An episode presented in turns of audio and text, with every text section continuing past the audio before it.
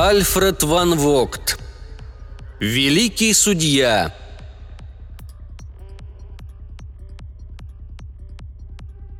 «Решение суда», – провозглашал Ред.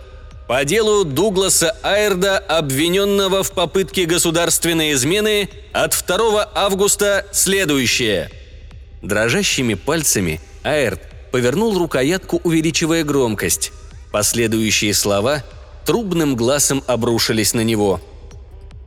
Вышеуказанный Дуглас Айрд не позднее, чем через неделю, считая сего дня – то есть 17 сентября 2460 года, должен быть отправлен на ближайшую патрульную станцию, где его надлежит поместить в преобразователь, посредством которого и предать вышеназванного Дугласа Айрда смерти. Щелк. Выключая Ред, он почти не сознавал, что делает. Последний требовательный звук прогрохотал по его комнате, и наступила мертвая тишина – Аэрт опустился в кресло и уставился невидящим взглядом сквозь прозрачные стены на светящейся крыше судебного городка. Все эти недели он понимал, что у него нет ни единого шанса. Научные заслуги его, которые, по его мнению, должны были послужить в его пользу, не произвели на великого судью никакого впечатления.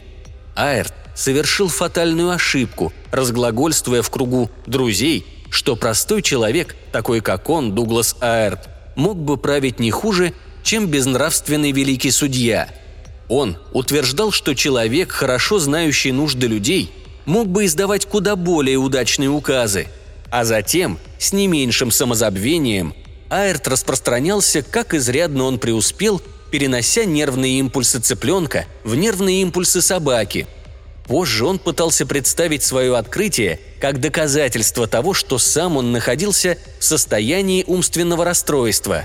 Однако судья объявил его довод не относящимся к делу, несущественным и смехотворным.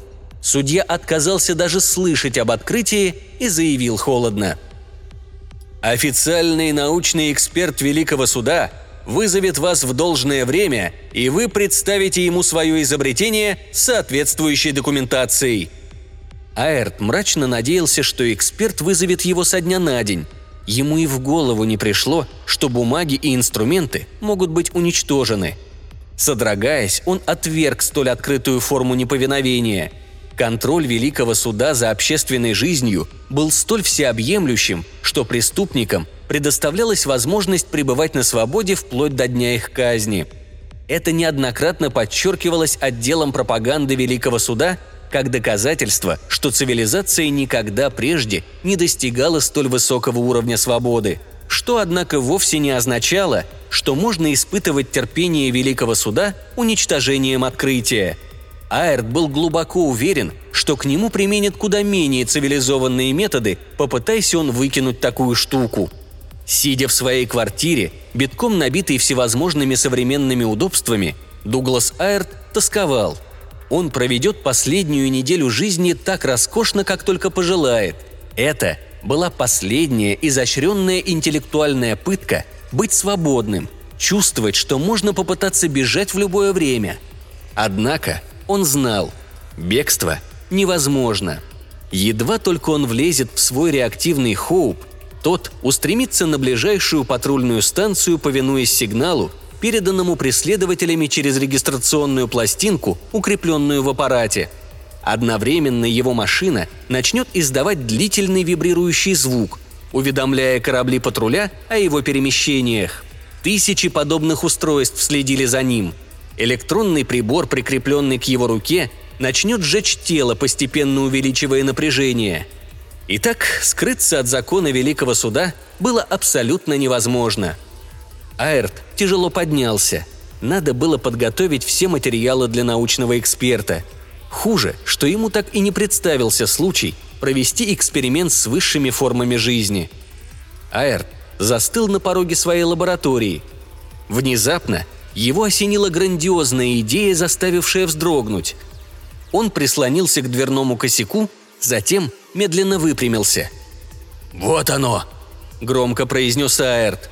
В его голосе, низком и сильном, прозвучали одновременно сомнение и надежда. надежда человека, выздоравливающего после ужасной болезни.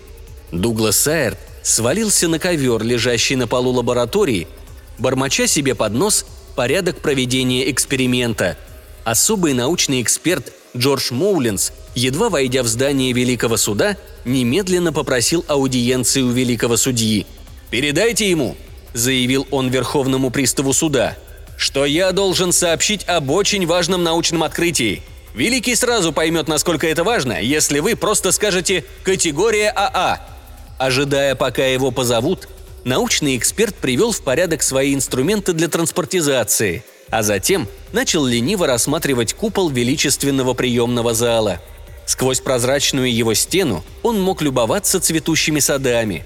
В обилии зелени эксперт заметил мелькнувший край белой юбки, которая напомнила ему о слабости великого судьи, державшего в своем гареме по крайней мере семь царственных красавиц одновременно – «Прошу вас, сэр. Великий судья ждет вас». Мужчина, сидящий за письменным столом, выглядел лет на 35. Только глаза его и рот казались более старыми. В полном молчании глаза бессмертного, вечно юного великого судьи внимательно изучали посетителя. Последний же не терял времени зря. Едва только дверь за ним закрылась, как он нажал на кнопку, и тонкая струя газа ударила в лицо великого судьи. Не издав ни звука, он осел в своем кресле. Посетитель действовал спокойно, но молниеносно. Он подтащил безвольное тело к своему чемоданчику с инструментами, стащил с великого судьи одежду, быстро обработал тело судьи, принесенной с собой жидкостью, и начал прикреплять к нему провода. Затем прикрепил провода к своему телу, лег на пол и включил активатор. С того самого дня, когда Дугласу Айрду удалось перенести нервные импульсы цыпленка в мозг собаки, его мучил вопрос, насколько полной и совершенной была эта трансформация.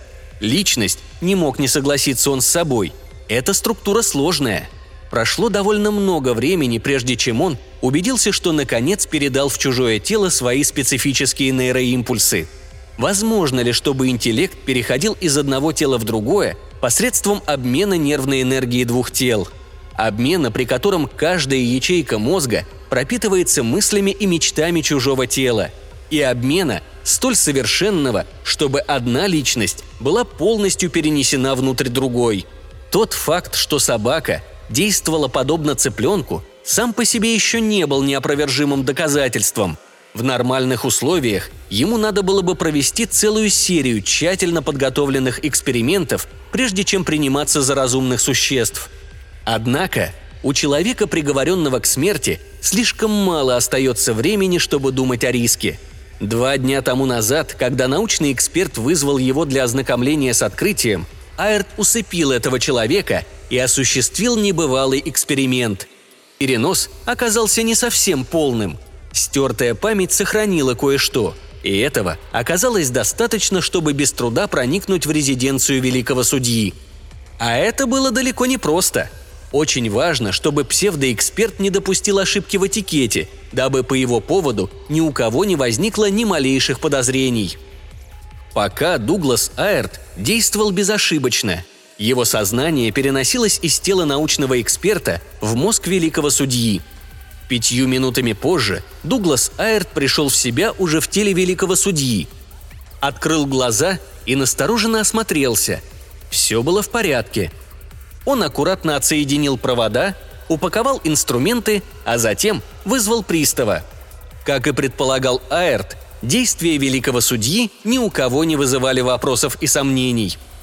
Было делом всего одного часа добраться до квартиры Дугласа Аэрда, перенести тело великого судьи в тело осужденного на казнь изобретателя и возвратить личность научного эксперта в его собственное тело – из предосторожности он решил отправить научного эксперта в госпиталь. Впрочем, тот все это время беспробудно спал в теле Аэрда и ничего не понимал.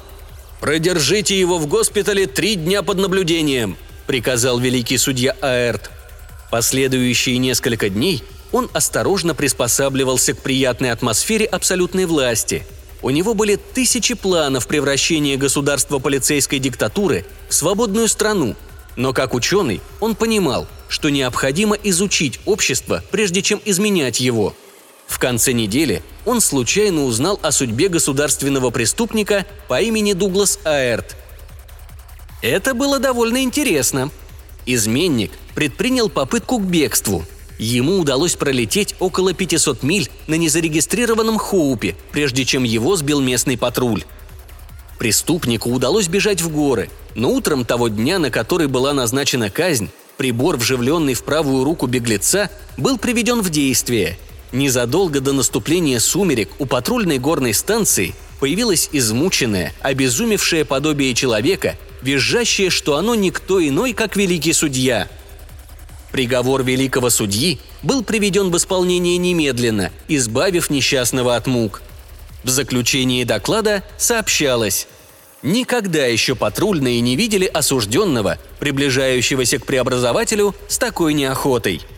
Великий судья, сидящий за столом в великолепном зале, вполне мог в это поверить.